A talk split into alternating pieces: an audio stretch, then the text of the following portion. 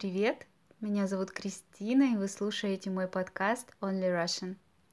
Сегодня мы немного поговорим о символах, которые мы используем, когда пишем что-то на компьютере, на телефоне, на любом другом гаджете. Я считаю эту тему очень важной, потому что когда я учила английский, например, я всегда чувствовала себя неуверенно, когда, например, по телефону нужно сказать человеку, какая у меня электронная почта. я все время думала, как эти символы называются. И вот, чтобы у вас не было такой проблемы, я вам все это сейчас расскажу.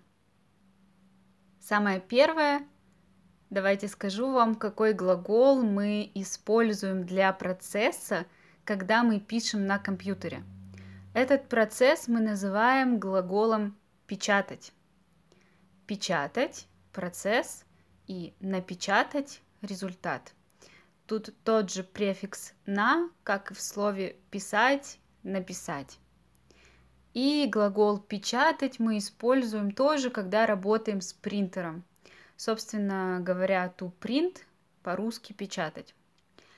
Итак, когда мы печатаем, мы используем кнопки на нашем гаджете. Набор этих кнопок буквы, цифры, символы мы называем клавиатура. Понятно, что буквы и цифры мы с вами знаем, и говорить об этом нет необходимости, поэтому я сразу предлагаю вам перейти к символам. И первый символ, такой царь-символ для меня, я всегда у своих студентов спрашиваю, как они этот символ называют в их языке. Мне всегда очень интересно. Символ, который универсально в мире называют «эт», в России называют «собака». Да, именно собака, которая, возможно, живет у вас дома. И я абсолютно серьезно. Если вы будете говорить в России вашу электронную почту и назовете этот символ «эт», вас просто не поймут.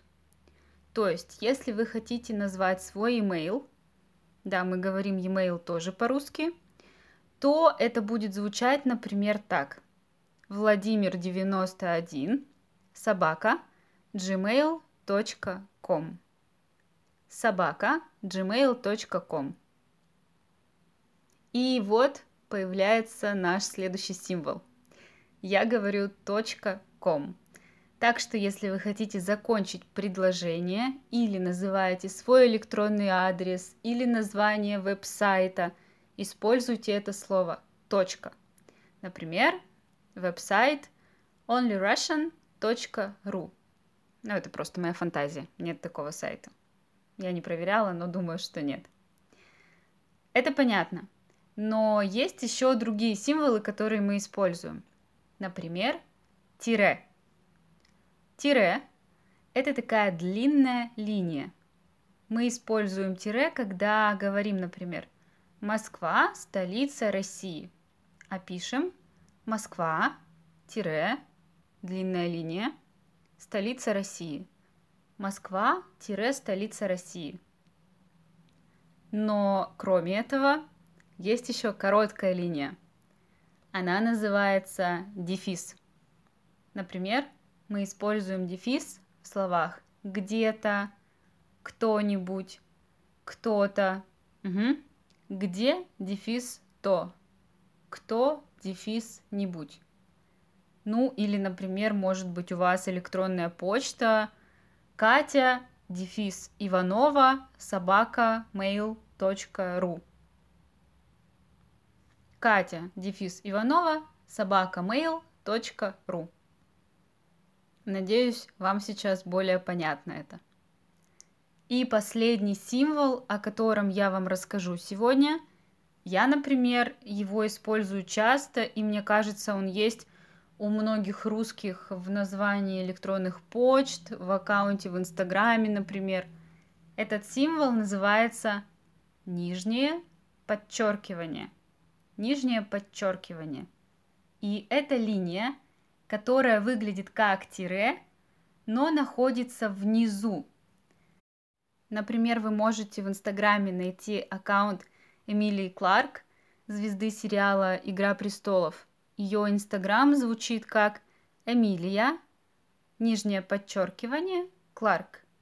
И вы увидите, что такое это нижнее подчеркивание. Подчеркивание – это слово от глагола «подчеркивать». Наверное, вы это слово встречали в своих учебниках. Это значит рисовать линию под чем-то. Например, у вас есть задание.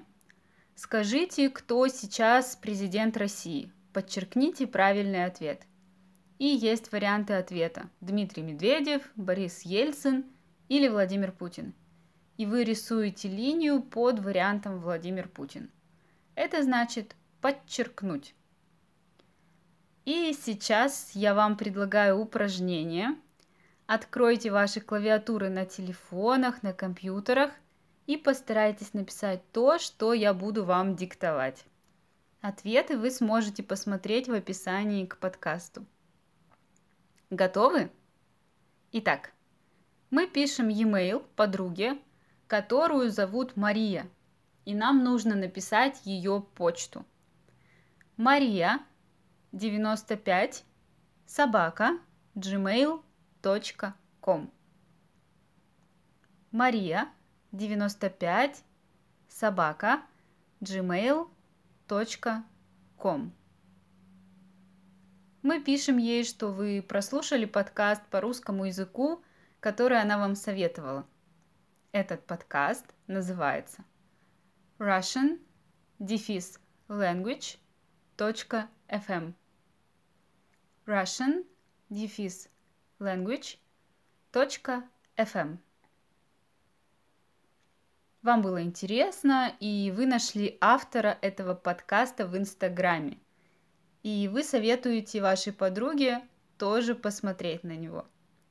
Его аккаунт звучит как профессор, нижнее подчеркивание, Никита.